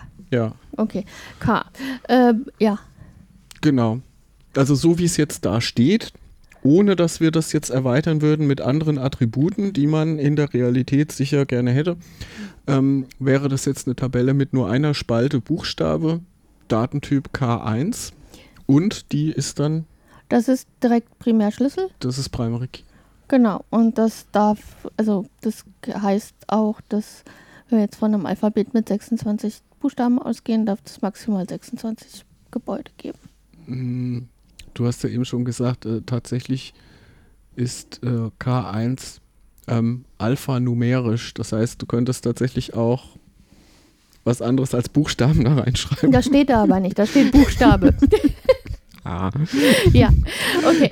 Ähm, Feinheiten. Ja, dann haben wir eine Tabelle mit dem Raum. Mhm. Ähm, da tauchen die Bezeichnungen für die Räume auf, also wie zum Beispiel 303, 404, was weiß ich. Ähm, und dann gibt es eine, also zwei Spalten, nee, drei Spalten würde ich da reinmachen. Einmal die Spalte für die Bezeichnung vom Raum, Mhm. ähm, die Spalte für einen äh, Foreign Key, also für einen Fremdkey aus Mhm. der Tabelle von Gebäude. Mhm. Und dann würde ich noch eine Spalte für den Primary Key machen, der in diesem Fall aus dem Foreign Key und der Bezeichnung besteht. Nicht? Warum dann noch eine Spalte? Verstehe ich nicht. Weiß ich nicht. Du hast doch gesagt, der, der Primary Key besteht aus dem Foreign Key, äh, Buchstabe und der Spalte Bezeichnung in Raum. Ja, Ja und? Wo ist das Problem? weiß ich nicht. hast einen zusammengesetzten Primary Key. Ja, habe ich Den doch hatten wir gesagt. doch auch schon. ja, hab ich Nee, den, du hast gesagt, du willst eine zusätzliche Spalte noch machen, eine dritte Spalte. Brauchst du doch gar nicht. welche Spalte soll denn weg? Die für die Bezeichnung vom Raum? Nee, du hast zwei Spalten. Zwei Spalten haben wir. Und du hast gesagt, du willst noch eine dritte einbauen. Das habe ich nicht verstanden, was die dritte Spalte sein soll. Achso, ich dachte, eine, wo die Bezeichnung vom Raum ist, eine, wo der Buchstabe vom Gebäude ist und dann den zusammengesetzten. Ach so, nee, das brauchst du doch gar nicht. Welche soll ich denn weglassen? Die Diese Gebäudebezeichnung? zusammengesetzte brauchst du gar nicht. Du machst Ach einen so. zusammengesetzten Primary Key. Und dafür brauche ich keine Spalte? Nein, natürlich nicht. Ach so. Das hatten wir doch in den Beziehungstabellen bisher auch schon so gehabt. Ja, ich ist halt deutlicher. Ja. Ja, ja. das ist nicht deutlicher, das ist einfach nur redundant. Das Okay. ist überflüssig. okay. Weil da kannst du nämlich, ja, sowas, sowas ähm, wie du jetzt vorgeschlagen hast, ist sogar ganz gefährlich, ja, weil dann hast du nämlich eine sogenannte Redundanz drin. Du hast Sachen, Sachverhalte doppelt drin stehen. ja, Und, und äh, dann musst du darauf aufpassen, wenn du sowas hast, dass Sachen doppelt drin stehen, dass da auch an beiden Stellen dasselbe steht. Okay. Weil wenn das meinem, nämlich nicht ist, dann ist es, äh, dann hast du Inkonsistenzen und genau das willst du ja nicht. In meinem Kopf hat hast. sich dann die Primary-Spalte automatisch gefüllt durch das, was dann bei Buchstabe und Bezeichnung eingetragen wird. Aber das kann man dann auch weglassen, offensichtlich. Genau, du lässt es einfach weg. Du nimmst einen zusammengesetzten Primary Key, der aus beiden Spalten zusammengesetzt ist, nämlich dem Foreign Key hier, Buchstabe von Gebäude, Mhm. und dem eigentlichen Key von Raum der Bezeichnung. Mhm. Und wenn du das so machst, na, Tabelle Raum, zwei Spalten, Bezeichnung und Buchstabe. Buchstabe ist Foreign Key, verweist auf das Gebäude. Bezeichnung und Buchstabe sind zusammengesetzter Primary Key. Dann hast du nämlich auf einmal die ganzen Zwangsbedingungen, die wir hier haben. Ähm, die sind jetzt auch durchgesetzt und du kannst auch nur Sachen eintragen, die erlaubt sind. Mhm. Und ähm, die Welt ist schön. Okay. Weil du kannst dann in einem Gebäude die Bezeichnung nur einmal vergeben, Mhm. wenn du in demselben, wenn du denselben Buchstaben hast und dann muss die Bezeichnung dann unterschiedlich sein, weil sonst die Kombination nicht mehr eindeutig ist. Ähm, du kannst umgekehrt aber dieselbe Bezeichnung mit mehreren Buchstaben haben, das geht. Äh, und wenn das Gebäude weg ist, dann muss der Raum automatisch auch äh, der da, äh, nein, anders gesagt, der Raum darf dann auch nicht mehr da sein. Wenn das Gebäude abgerissen Gebäude wird, wird der Raum auch wird, abgerissen. Wird der Raum auch abgerissen, weil ähm, der Gebäudebuchstabe Foreign Key ist bei Raum und gleichzeitig Primary Key. Das heißt, Ja. der darf auf keinen Fall auch null sein. Ja, stimmt. Das heißt, wenn du das Gebäude löschen willst, dann ähm, musst du den Raum vorher auch gelöscht haben. Gebäude werden abgerissen. Ja.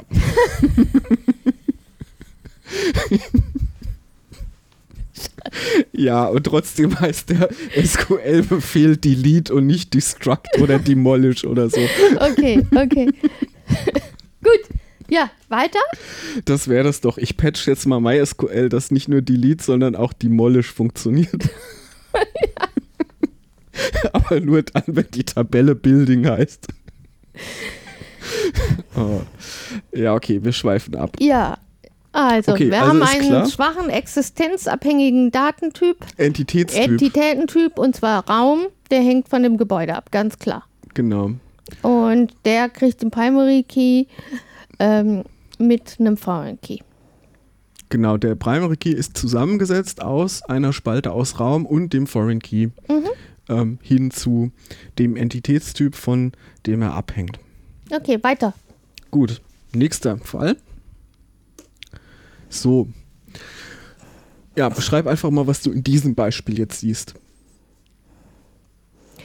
Äh, also wir haben den Entitättyp Professor und den Entitättyp Studierende. Und wir haben. Das macht keinen Sinn, Schatz. Wieso? Ähm, Erstprüfer ist keine Beziehung. Natürlich, der Professor ist der Erstprüfer von einem oder mehreren Studenten. Für mich müsste dann Verb sein. Äh, also ist Erstprüfer von. Ja, ist Erstprüfer von. Ja, du hast recht, das ist, äh, das ist extrem schlechter Stil, was ich hier gemacht habe. Ja. Ja. Also äh, es gibt zwei Beziehungen von einem Professor zu einem Studenten und zwar einmal Erstprüfer, einmal Zweitprüfer. Und äh, dann gibt es, äh, wie heißt das nochmal? Das Shannon-Schema? Na? Hm? Wie heißt das 1 zu n? Wie heißt das? 1 zu N-Beziehung. Ja. Ach so, die Chen-Notation ja, meinst du? genau, ja, genau, genau. Die Chen das ist eine 1 zu N-Beziehung in der Chen-Notation. Genau. Ja.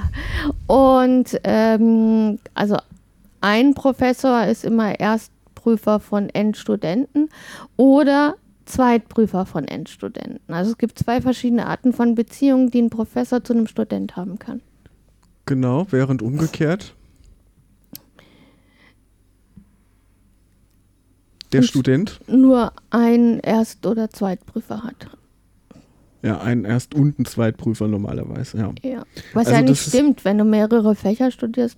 Nein, nicht. das, also was das jetzt hier abbilden soll, das geht da jetzt natürlich nicht genauer hervor, weil ich dir sonst nichts dazu gesagt habe. Was das abbilden soll, sind die Abschlussarbeiten bei uns in der Hochschule. Mhm. Da gibt es immer ähm, zwei Prüfer für die Abschlussarbeit, einen Erstprüfer und einen Zweitprüfer.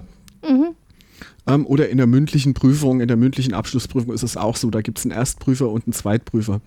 Beides sind Professoren und ähm, ein Professor kann der Erstprüfer von vielen Studenten sein und der Professor kann auch gleichzeitig Zweitprüfer von anderen Studenten sein, Was, während der Student immer einen Erst- und einen Zweitprüfer hat. äh, und was man jetzt hier auch noch aufführen könnte, wäre, dass der Professor nicht gleichzeitig Erst- und Zweitprüfer desselben Studenten sein kann.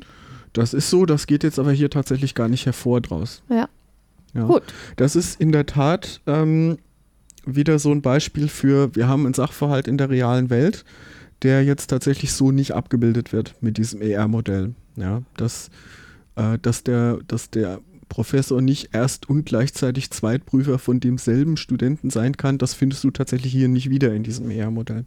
Gut, okay. Ja, okay. Ähm, jetzt habe ich hier hingeschrieben, zwei Beziehungen und Problem, Fragezeichen. Ist das jetzt ein Problem, dass hier zwischen den Entitätstypen Professor und Student zwei verschiedene Beziehungen bestehen? Das ist ja ein Fall, den wir bisher noch nicht hatten. Warum soll das ein Problem sein? So ist es halt manchmal. Ja. Genau. Okay. da haben wir den Fall ja schnell gelöst. Äh, ja. Äh, das ist nämlich auch keins. ja. Das Einzige ist, man muss jetzt nur ähm, dran denken, dass die Fremdschlüsselspalte nicht so heißen muss, wie die Primärschlüsselspalte, auf die sie sich bezieht. Ja? Also das ist etwas, was halt jetzt ein, ein praktischer Punkt ist, den ich beachten muss, wenn ich dieses äh, Modell in Tabellen umsetzen will. Ja? Mm, okay. Also weil, ähm, wenn jetzt der Professor hier, äh, in diesem Beispiel, habe ich dem jetzt einen Primärschlüssel P-Nummer gegeben und Name und Vorname und dem Studenten habe ich einen Primärschlüssel Matrikelnummer gegeben und jetzt muss ich Fremdschlüssel haben, die zum Professor hin zeigen, weil Student ist auf der äh, N-Seite einer 1 zu N-Beziehung Ja. und einer weiteren 1 zu N-Beziehung. Das heißt, ich habe für jede 1 zu N-Beziehung einen Fremdschlüssel. So, und den kann ich aber jetzt nicht P-Nummer nennen, weil dann hätte ich da zweimal P-Nummer. Genau. Und das wäre nicht eindeutig. Und das wäre nicht eindeutig und man könnte dann tatsächlich auch hinterher nichts mehr mit anfangen. Ja? Wenn da jetzt Student P-Nummer steht, weißt du jetzt nicht, ja, ist das jetzt die Professornummer vom Erst- oder vom Zweitprüfer oder so. genau. Deswegen muss man die dann einfach äh, irgendwie anders nennen. und du hast sie jetzt erst Pr und zweit Pr genannt. Genau, ist jetzt vielleicht auch nicht unbedingt toller Stil. Man sollte sich da, ähm, bevor man anfängt, Tabellen anzulegen mit Create Table, irgendwie auf eine Namenskonvention einigen. Mhm. Hier habe ich jetzt einfach mal den, äh, den, den Schlüssel, die Schlüsselspalte so genannt, wie die Beziehung heißt im ER-Modell, aber vielleicht würde man das auch anders machen. Vielleicht würde man das auch P-Nummer Erstprüfer nennen und P-Nummer Zweitprüfer, dass dann auch noch klar ist, worauf sich es genau bezieht. Ähm, auf jeden Fall müssen die Fremdschlüsselspalten dann jeweils eigene Namen haben. Weil es kann halt keine zwei Spalten in einer Tabelle mit demselben Namen geben. Mhm. Soweit klar, oder? Ja. Also kein Problem. Kein großes, bis auf, dass du wirklich an deiner gendergerechten Sprache arbeiten musst. Ja, du hast hier vorhin meinen Entitätstyp Student schon zu Studierenden gegendert. Ja, Ja. und bei Professor war mir dann so schnell nicht klar, wie ich das machen soll. Aber das, da, das musst du machen. Wir haben 2019. Das Ja, du hast sind bei recht. weitem nicht mehr nur Männer. In der Tat nicht, ja. Ja. Okay, noch ein, noch ein Sonderfall habe ich für dich. Drittes Beispiel für heute. Mhm. Ja, erzähl auch mal. Ja, das verwirrt mich gerade. Warum? Ähm, Ja, weil du, also du hast eine Beziehung Mutter genannt, Mhm. aber du hast Oder keinen ist Mutter von halt. hast keinen Ja. Entitätstyp Mutter. Genau, sondern es gibt. Nur die Beziehung. Ja, ja, aber da ist doch ein Entitätstyp hier. Achso, ja, es gibt die Entitätstyp Person. Ach Genau. so. Ach, das sollte es sein. Ich war jetzt gerade verwirrt. Okay, und die Mutter gibt es halt dann, ähm, also Person ist Mutter von N Beziehungen, äh, N Personen. Also Genau. ja, eine Person ist Mutter von, naja, so und so viele Personen. Mhm. Und hier, was aber nicht aufgeführt wird, ist, dass man sehr schlecht Mutter von sich selbst sein kann. Also, genau, das, ist auch wieder genau eben wie dieser Fall mit den Professoren und Studierenden, Mhm. ähm, dass halt der, der ähm, Erst- und Zweitprüfer für einen Studierenden nicht derselbe Professor sein darf. Ja. Genauso ist es auch hier. Das ist jetzt was, was aus dem ER-Modell erstmal nicht hervorgeht. Mhm. Ja. Aber was eben daraus hervorgeht, ist, dass eine Person Mutter von mehreren anderen Personen sein kann und umgekehrt eine Person eine, genau eine Mutter hat. Mhm. Ist das jetzt ein Problem? Entitätstyp Person steht in Beziehung mit sich selbst. Ja, das geht nicht. Also, in, Was? ach so, also, Wir haben es doch gerade diskutiert. Also Ja, sachlich nein. hat das für mich jetzt schon irgendwie Sinn ergeben. ja, aber es darf nicht reflexiv sein. Warum denn nicht? Ja, weil es nicht geht. Wie jetzt? Warum nicht? Schatz, komm. Es bildet halt die reale Welt nicht komplett ab, dieses Modell. Warum? Bildet doch die reale Ach Welt ab. Schatz, jetzt komm, Was jetzt denn, hilf, es wird die denn? Auflösung. Du weißt, dass man nicht Mutter von sich selbst sein Ja, kann. dass man das von sich selbst nicht sein kann, das ist klar. Das geht nur aus dem Modell nicht hervor. Ja, das sage ich ja die ganze Zeit. Das ist, bei den Professoren und Studierenden hatten wir das aber auch, dass es zusätzliche Zwangsbedingungen noch gibt, die in dem RR-Modell nicht ersichtlich sind. Ja, das sage ich doch die ganze Zeit. Ja, aber eine Person kann doch sehr wohl Mutter von vielen Kindern sein. Ja, Und umgekehrt hat eine Person meistens eine Mutter. ja. Was willst du von mir? Wie du das jetzt in, in die Datenbank umsetzen willst. Okay. ähm. Muss ich mal eben überlegen. Äh, ich will eine Bedingung, also du, man hat in der Datenbank, äh, mein, Geh doch einfach mal strikt nach dem Schema vor, das du kennst. Wie lautet denn das Schema vom ER-Modell zu Tabellen? Wie setzt denn das ER-Modell in Tabellen um? Ja, bei, dem, bei der Person fehlt mir gerade das Attribut, was ich nutzen kann. Denk Name oder dazu. sowas. Ja, Ja, Name und Nummer. Name und Nummer. Okay, Ja. das, das hat mir gerade gefehlt. Also, ähm, wenn wir jetzt die Person, wenn die zwei Attribute hat, Name und Nummer, dann Mhm. würde ich jetzt ähm, Nummer als Primärschlüssel nehmen. Mhm. Ähm, das ist dann eine Spalte. Dann äh, haben wir noch eine Spalte für den Namen. Mhm. Ähm, und dann gibt es eine Spalte für die Mutter der Person. Ja, Und die darf nicht gleich sein zum Primärschlüssel. genau. Diese Prüfung damit darf nicht gleich sein zum Primärschlüssel und sowas. Das ist halt auch wieder sowas, ähm, ne, das kann man an der Stelle jetzt nicht machen. Das wäre dann ein Constraint. Das können wir jetzt was, nicht machen. Natürlich machen wir das jetzt. Was willst du von mir? Nein, das machen wir jetzt nicht. Okay, Das sprengt nämlich den Rahmen, über den ich hier eigentlich mit dir sprechen wollte. okay. der Punkt aber ist das ist nur- wichtig, sonst geht es kaputt. Ja, der Punkt ist einfach nur hier, Im Schema ist das kein Problem. im, in dem Schema ist es erstmal kein Problem, genau. Ähm, es ist genauso, wie du gesagt hast. Ja, es gibt die Spalte Nummer äh, als Primärschlüssel, es gibt eine Spalte Name und es gibt eine Spalte Mutter. Die ist Fremdschlüssel und bezieht sich auf den Primärschlüssel in derselben Tabelle. Genau. Und es darf aber nicht derselbe sein. Ja, das wäre in dem Fall, wäre das ein zusätzliches Constraint, was man da noch machen dürfte. Aber da wollte ich jetzt gar nicht mit dir sprechen. Ja, aber ist wichtig, dieses Constraint. Ja. Das ist jetzt nicht wichtig. Okay. Es geht einfach nur darum, wie setzt man es prinzipiell okay. um. um. Also dein Punkt war, Umsetzung ist nicht schwierig. Genau. Ja, Ja. okay. Weil wir haben eine 1 zu N-Beziehung und wir machen das ganz normal, wie wir es kennen. Fremdschlüssel kommt auf die N-Seite. Naja, und die N-Seite ist halt jetzt zufällig dieselbe wie die 1-Seite. Ja, Also Mhm. es ist einfach in derselben Tabelle eine zusätzliche Spalte. Ja, okay. Genau. Und alles andere, Constraints, machen wir später. Machen wir beim nächsten Mal. Ja. Oder ich sage jetzt einfach mal, löse es auf Anwendungsebene. Ja. Das ist so genau dasselbe Mist, ne? Hm, was? Das ist genau derselbe Mist. Wie dasselbe Das ist Mist, jetzt zu wieso? kompliziert, dann machen wir an der Oberfläche. Ja, genau. Nein, manche Sachen, die löst man einfach dann besser auf Anwendungsebene, ja. Ja. Also man sollte in der Datenbank möglichst viele Zwangsbedingungen versuchen unterzubringen, die die reale Welt abbilden und gleichzeitig aber auch dafür sorgen, dass halt alles, was erlaubt ist in der realen Welt, dass man das auch abbilden kann. Ja. Aber man sollte sich auch tatsächlich nicht zu kompliziert machen. Und das jetzt hier kleine Anekdote am Rande. Ich war halt auch schon in Projekten drin, wo es hieß, nee, Constraints machen wir nicht. Datenbank-Constraints sind hier bei uns verboten. Warum? Weil man die nämlich äh, schlecht warten kann.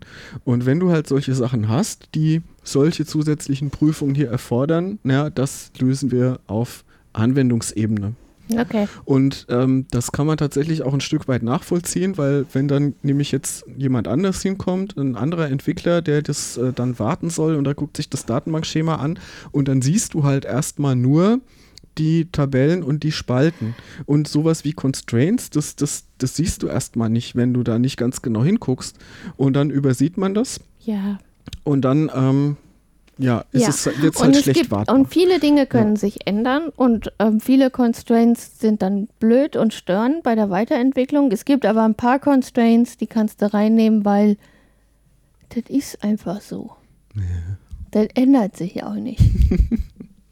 Ja. Was ich hier stattdessen noch ähm, reinnehmen würde, ist die Möglichkeit, den Fremdschlüssel, die Fremdschlüsselspalte Mutter leer zu lassen, dann Mhm. Nulls zuzulassen. Mhm. Weil sonst kriegst du nämlich diese Tabelle nämlich nie gefüllt. Ja. Ja, weil ne, irgendwann weißt du halt, wenn du weiter zurückgehst, nicht mehr, wer die Mutter ist. Ja. Ja. Okay. Das wäre das, was ich dir heute über Datenbanken erzählen wollte. Okay, dann. Wollen wir die Create, willst du die Create Table Statements machen oder hast du genug? Ich habe genug. Okay. Dann heben wir die uns auf für später. Genau, die machen Dann- wir dann im Norden von Australien. Genau. Ja, ich lege hier mal wieder den Plan auf. Genau, also, wie geht's jetzt weiter? Ausblick. Ausblick. Ähm, bei Datenbanken der Ausblick. Ähm, wir machen die Create Table Statements hierzu, die wir gerade, ähm, zu den Beispielen, die wir gerade gesagt hatten. Oder machen nochmal irgendein schönes Beispiel mit Create Table, damit man das nochmal Also tatsächlich in SQL sieht. sollte es Hörer geben, die sich tatsächlich den Datenbankenteil antun. Ihr könnt ja schon mal überlegen, wie man die Create Table Statements macht und Nee. mir dann per E-Mail schicken, damit ich das dann parat habe. Ich, ich schneide zum kommenden Semester, schneide ich den Podcast, Podcast nochmal extra zurecht. Und dann nehme ich nur den Datenbankenteil und den kriegen dann meine Studierenden. Ach, die Armen. Ja. Ja. Ähm, und äh, Normalform wird ein Thema sein, worüber wir uns beim nächsten Mal noch unterhalten werden. ja, Bei Datenbanken, genau. Gut. Und ansonsten berichten wir das nächste Mal wahrscheinlich aus Kerns. Zeitlich so, ne? Ja, Darwin ist vielleicht zu knapp. Ja, das ist ja, das ist ja schon in einer Woche. Hm. Genau. Äh, berichten davon, wie die Fahrt mit dem Garn war. Mhm. Versuchen ein paar Ö-Töne reinzuschneiden. Ähm, ja, Und wir berichten davon, ob wir noch Kängurus gesehen haben. Wir haben ja bei der Fahrt mit dem anderen Zug haben wir schon welche gesehen, ne? Ja. Sogar sehr viele. Mhm. Also das war eigentlich, also gerade so auf dem letzten Stück vor Adelaide waren ja unglaublich viele. ja, also man, wir können leider fast nie Fotos davon machen, weil man sieht sie in der Regel erst dann, wenn sie weghüpfen. Weil sie halt hüpfen. und dann ist meistens zu spät, die Kamera rauszuholen. Aber immerhin, das finde ich ja so toll hier. Man sieht hier wenigstens mal Kängurus hüpfen. Wenn man jetzt in Europa oder in, in Deutschland irgendwie in den Zoo geht, da liegen die immer nur faul rum. ja. ja? Und der Punkt ist halt, die liegen halt auch immer nur faul rum tagsüber. Die erschrecken ja? sich halt vom Zug, deswegen siehst du sie weghüpfen. Genau. Die, die hören den Zug und denken, oh, das ist blöd, ich muss mal weg hier. Ja. Das ist laut. Und im, im, im Zoo sind sie halt zu uns gehüpft, weil es da Essen gab. Ja. Und gekraut werden wollten vielleicht. Ja. Ähm, wir fahren durchs Outback. Wir können dann berichten, ob wir von einem Känguru niedergeschlagen wurden, weil die sind bei Weitem nicht so friedlich wie die, äh, die, die kleinen. Also genau, im Outback das, das sind die großen, roten. Das sind die Kängurus, die man sich so vorstellt. Also die, die, wo man sich dann rote Boxhausschuhe an den Händen vorstellt, diese großen, starken. Und äh, also die, es wird ja gesagt, irgendwie jedes Tier in Australien will einen töten. Das wollen die nicht unbedingt, aber sie wehren sich durchaus oder naja, ne? Also, und das dann machen die halt das, was sie können und sie schlagen einen dann tatsächlich nieder. Es gibt da so ein lustiges Video bei YouTube, da musst du mal danach googeln, irgendwie Känguru greift Fallschirmspringer an oder so. Ja, ja aber auch die Wärterin vom Zoo hat mir erzählt, dass sie äh, auch schon niedergeschlagen wurde von einem Känguru, weil sie irgendwie ein Sandwich hatte und das Känguru wollte das Sandwich und anstatt ihr das einfach wegzunehmen, hat sie sie erst niedergeschlagen und dann das Sandwich genommen und äh, das Blöde war dann auch, dass das, äh, dass das Känguru aber dann also eher so Backpfeifen vergeben hat und die, die Krallen nicht äh, kurz waren und also sie dann halt so ja. richtig fette Kratzer noch im Gesicht hatte. Das. Ja, ist nicht schön. Das will man vielleicht jetzt nicht. Ja, aber ansonsten haben wir noch keine dieser todbringenden Tiere gesehen. Ne? Das ist auch besser. Ja. Wahrscheinlich hat die todbringenden Tiere nur deswegen noch niemand gesehen, weil keiner, der sie gesehen hat, lebt, um davon zu berichten. Keine Ahnung. Es ist, glaube ich, auch jetzt, wo wir hier sind, einfach zu kalt. Da kommen die Insekten nicht so raus und die Schlangen auch nicht. Ja. Und das sind ja die, die einen eher tot bringen. Und wir waren bisher halt immer nur in Städten. Ja, ja. Also was wir an Tieren gesehen haben, war bislang jetzt eigentlich vor allem Vögel und Kängurus. Im Zoo, ja, ja. und draußen auch, vom Zug aus. Genau, das erzählen wir, wir dann, wenn wir dann noch am Leben sind. Und äh, weil wir ja jetzt in die Tropen fahren. Ist doch tropisch da oben, oder? Ich denke schon. Ja, also würde ich sagen. Ne? Das wird sehr spannend. Hm. Ich freue mich schon endlich aufs Warme. Ich freue mich auf den Zug. Oh, ich freue mich auf 30 Grad. Alle, die in Deutschland das hören und unter 40 Grad leiden, aktuell jammern. Was, haben wir, was haben wir hier heute für eine angenehme Temperatur hier? 15. 15 Grad, teils bewölkt. Ja, und wir haben irgendwie noch Glück, ne? weil die gestern in der Galerie sagte zu uns, hier, hier es ist Winter, es müsste konstant regnen. Naja gut, als wir angekommen sind, hat es auch gegossen ja, stimmt, wie blöd. Geregnet, ja. Also ja gut, ich kriege ja eh nichts davon mit. Ich sitze heute wieder eh nur den ganzen Tag am Schreibtisch. Ja, und wir haben unser Zimmer getauscht, weil das war eine war so, das eine hatte einen ganz schönen Ausblick, aber war leider über dem Ausgang der Klimaanlage. Es war total laut.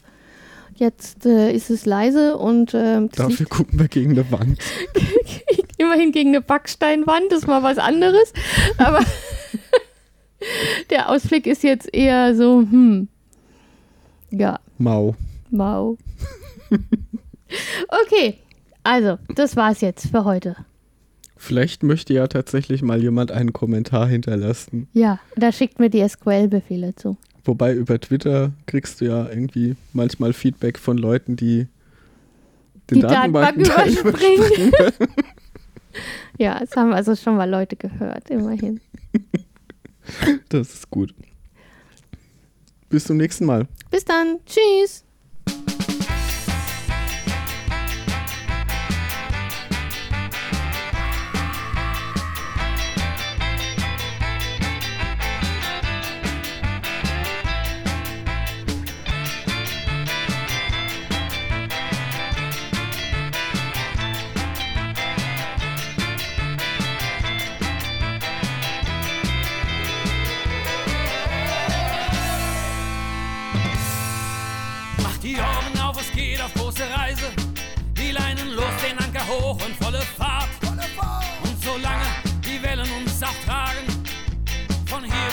Horizont hinaus. Draußen tristes Grau, die Wolken hängen tief. Wohin ich gehe und sehe, Irgendwas läuft schief, ich verkauf mein letztes Hemd, denn ich habe einen Plan. Ich werde dauerhaft verreisen und wer will mit mir fahren? Wir fahren nach Panama, wir fahren nach Panama. Komm schon mit mir auf die Reise Richtung Panama. Wir fahren nach Panama, wir fahren nach Panama. Komm schon mit mir auf die Reise Richtung Panama. Pack deine sieben Sachen ein, ja, jetzt geht die Reise los. Lass das alles hinter dir, verkauf Haus, Grund, Hund und Hof. Lass nichts mehr zurück, nein, lass nichts mehr zurück. Wir gehen auf große Reise und finden unser Glück, wir fahren nach Panama. Ich muss bald Schluck Kaffee trinken.